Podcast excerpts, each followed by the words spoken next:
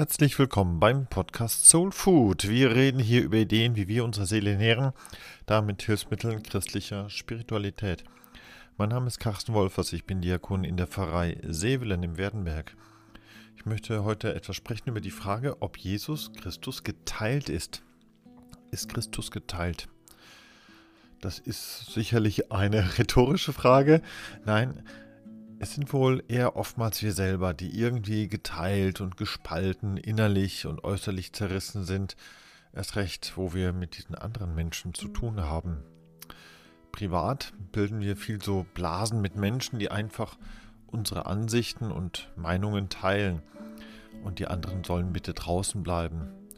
Gesellschaftlich kümmert sich jeder ein bisschen mehr und mehr eigentlich um so sein eigenes kleines Gärtchen und die anderen mögen bitte draußen bleiben. Und beruflich erlebe ich das auch so, dass so jeder immer stärker so an seinem eigenen Silo baut und die anderen mögen einen bitte in Ruhe lassen. Das ist so eine Entwicklung, die auch schon vor Corona lange sich am entwickeln war. Ich habe einfach so den Eindruck, dass dieser Rückzug ins eigene sich während Corona immens beschleunigt hat. Und mir ist nicht wirklich wohl dabei.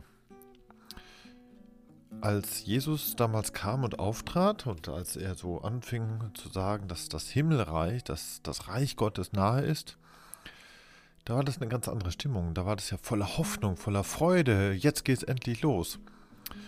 Und ich frage mich für unsere Zeit, ob nicht gerade so diese Zerstreuung, diese Zersplitterung, gerade so die Hoffnung und die Freude abhanden kommen lässt. Ich verliere Hoffnung und Freude, wenn ich erlebe, wie eigentlich jeder sich nur noch um sich selber kümmert. Nur, wenn Jesus nicht geteilt ist, dann ist er logischerweise eins. Und wenn er eins ist, wie können gerade dann gläubige Menschen getrennt bleiben? Ich möchte einladen, dass wir mal einen Blick werfen auf Korinth in der Antike. Und zwar in der Bibel stellt Paulus dieser Christengemeinde in Korinth diese Frage, ist Christus geteilt? Korinth, das war damals so eine antike Hafenstadt mit einem ungemeinen Multikulti. Und konsequenterweise war auch die Christengemeinde eine starke Multikulti-Gemeinde.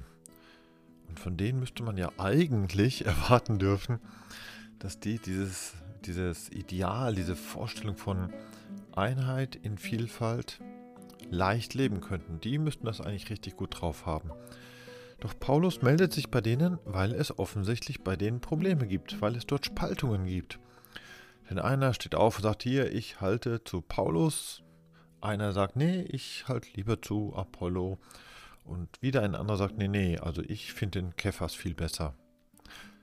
Interessant an dieser Aufzählung, jeder blickt eigentlich darauf, von wem ich den Glauben gelernt habe.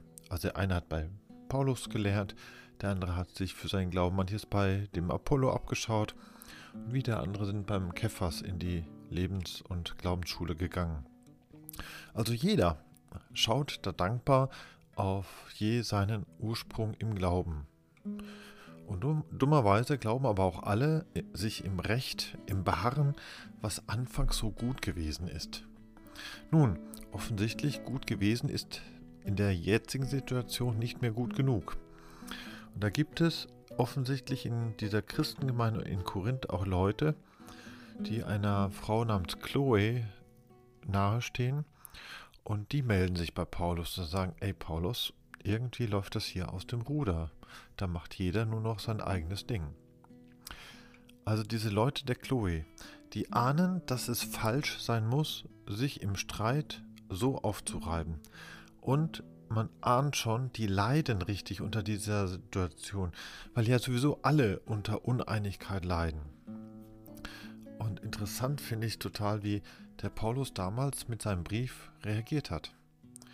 Der sagt nicht, hier, eigentlich ist meine Sache schon die bessere, oder? Also dieser Versuchung kann er sehr gut widerstehen. Und der sagt einfach, nein, schaut, egal bei wem du den Glauben gelernt hast, und du magst dankbar dafür sein, aber aller Glaube verdankt sich Jesus. Also er stellt diesen Blick auf Jesus ins Zentrum seiner Überlegungen. Und das fordert er auch von dieser Gemeinde in Korinth ein. Sie sollen wieder neu Jesus in ihre Mitte stellen. Und dann werden sie auch getrost wieder eine Sinnes sein und einer Meinung sein, was für wahr ein großes Kunststück zu sein scheint, zumindest für uns. Die Kirche in unseren Tagen erleben wir ja vielfach so als getrennt und geteilt. Da darf man, glaube ich, getrost die Karten auf den Tisch legen und ich möchte da mal zwei, drei Beispiele auch herausgreifen. Ein Beispiel ist, dass viele Gläubige sich aufteilen mit ihren Gottesdiensten.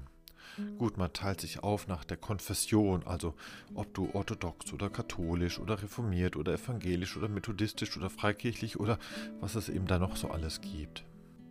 Und manchmal feiern wir die Gottesdienste auch schön aufgeteilt, so nach Alter, eher für die Jungen, für die Jugendlichen, für die Erwachsenen oder für die Senioren. Manchmal teilen wir uns auch so nach, auf so nach Liturgiegeschmack oder Musikgeschmack. Dem einen passt halt dieses nicht und dem anderen jenes. Da teilen wir uns manchmal auf nach Kultur und Sprache. Die einen vielleicht Portugiesisch, Kroatisch, Spanisch, die anderen im gewohnten schweizerischen Modus. Das sind ja auch vielfach Wurzeln, für die ich dankbar bin. Und das sind meine Traditionen, mein Erbe. Ich denke nur einfach, Jesus würde vermutlich eher mal einen gemeinsamen Gottesdienst bevorzugen. Das ist das erste Beispiel, wo wir so getrennt und geteilt uns verhalten. Wir teilen uns aber auch sehr gerne auf mit unseren Strukturen. Manchmal fragen wir gerade so im kirchlichen, ob wir eigentlich regional mehr zusammenarbeiten müssten oder wo die Kirche eigentlich als Gemeinde vor Ort bleibt. Bleibt überhaupt, was wir so vor Ort schätzen? Manchmal fragen wir ganz kritisch, ja, funktioniert Gemeinde überhaupt regional? Weil es kommt ja wenn ich mich im Glauben austauschen will, sehr auf die Beziehung, auf die Kontakte miteinander an. Erst gestern saß ich in einer Teamsitzung mit Kollegen und Kolleginnen, wo wir für die Seelsorge eine lange Diskussion darum hatten. Die einen arbeiten eben eher stärker vor Ort und die anderen eher regional. Und da liegt es einfach nahe, dass jeder das eigene stärker vor Augen hat und natürlich auch die Bedürfnisse anderer anders sieht. Also ob lokal oder regional.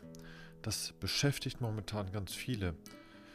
Erst recht, weil wenn wir so die kommenden Entwicklungen in den kommenden Jahren anschauen, wird vermutlich eine faire Verteilung unserer Ressourcen, egal ob das jetzt personell ist oder finanziell, die wird nicht einfacher.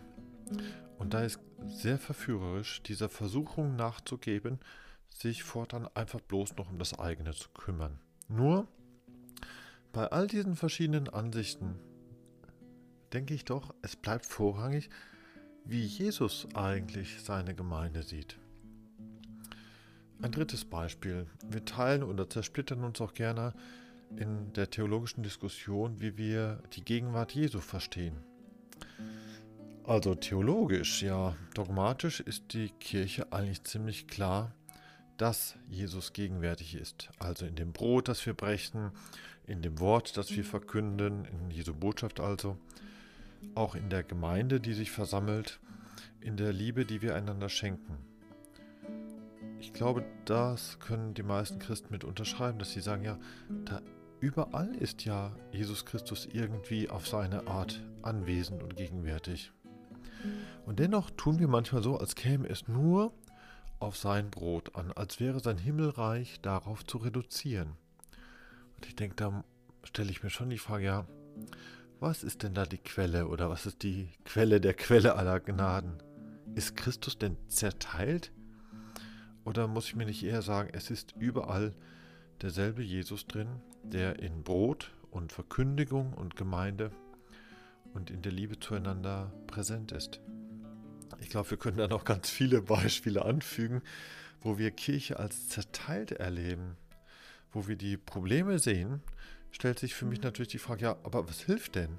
Was hilft mir denn in Sachen Einigkeit eine Lösung zu suchen, eine Lösung zu finden und dann noch eine Lösung all dieser Zerrissenheit auch noch umzusetzen?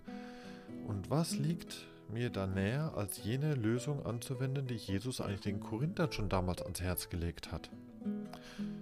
Also wäre die Frage, wie, was hilft mir Jesus Christus mehr in die Mitte meines Glaubens zu rücken.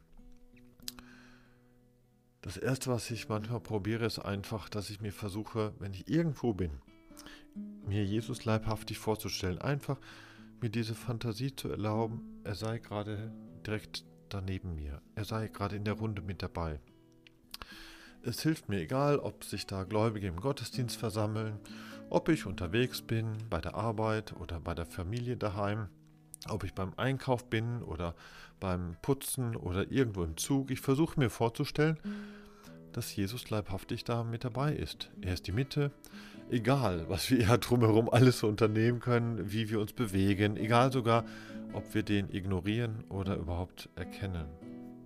Mir gefällt diese Vorstellung, dass Jesus einfach da ist, dass er beständig gegenwärtig ist, alle Zeit präsent. Das ist so für mich die wichtigste Übung eigentlich, um ihn in die Mitte zu stellen. Dann sehe ich ein paar Möglichkeiten, das ist so das zweite, wie ich diese Vorstellung, dass Jesus da ist, vertiefen kann. Ich vertiefe diese Einsicht, wenn ich ihn im Gebet um Einheit bitte, wenn ich wirklich sage, Jesus, ich möchte diese Einheit mit dir und mit anderen Gläubigen stärker erleben und ich bitte dich darum, mir da zu helfen. Sei du die Kraft dafür. Ich schaue mich um, wie Jesus als einigende Kraft unter seinen Gläubigen durchaus auch wirkt. Oder ich lese in der Bibel, wie sehr dieses Haus, Kirche, ihn als Fundament, als Fels notwendig braucht. Sonst hast du halt das Haus auf Sand gebaut, wenn er nicht Fundament und Mitte von dem Ganzen ist. Und dieses alles, wie ich meine Seele auf ihn ausrichte, wie ich meine Vorstellung präge, wie ich mein Bewusstsein schule, das hilft alles wenig, wenn ich, dritter Punkt, nicht auch zusehe, dass ich damit ins Handeln komme. Und was immer ich auch zu tun habe, ich tue es doch in diesem Versuch mit Blick auf ihn, dass ich mich frage, okay, wie würde er denn jetzt handeln? In welche Richtung ich auch weitergehen mag, ich versuche ihn als Kompass zu nutzen, um zu tun, wie er tut. Ich glaube, dass viele Gemeinden vor der Entscheidung stehen, ob wir uns eigentlich so nach eigenem Gut dünken und verzetteln und zerstreuen oder ob ich auch höre, wo Gläubige unter fehlender Einheit richtig leiden. In jeder echten Gemeinschaft nehmen wir ja in der Regel Anteil aneinander.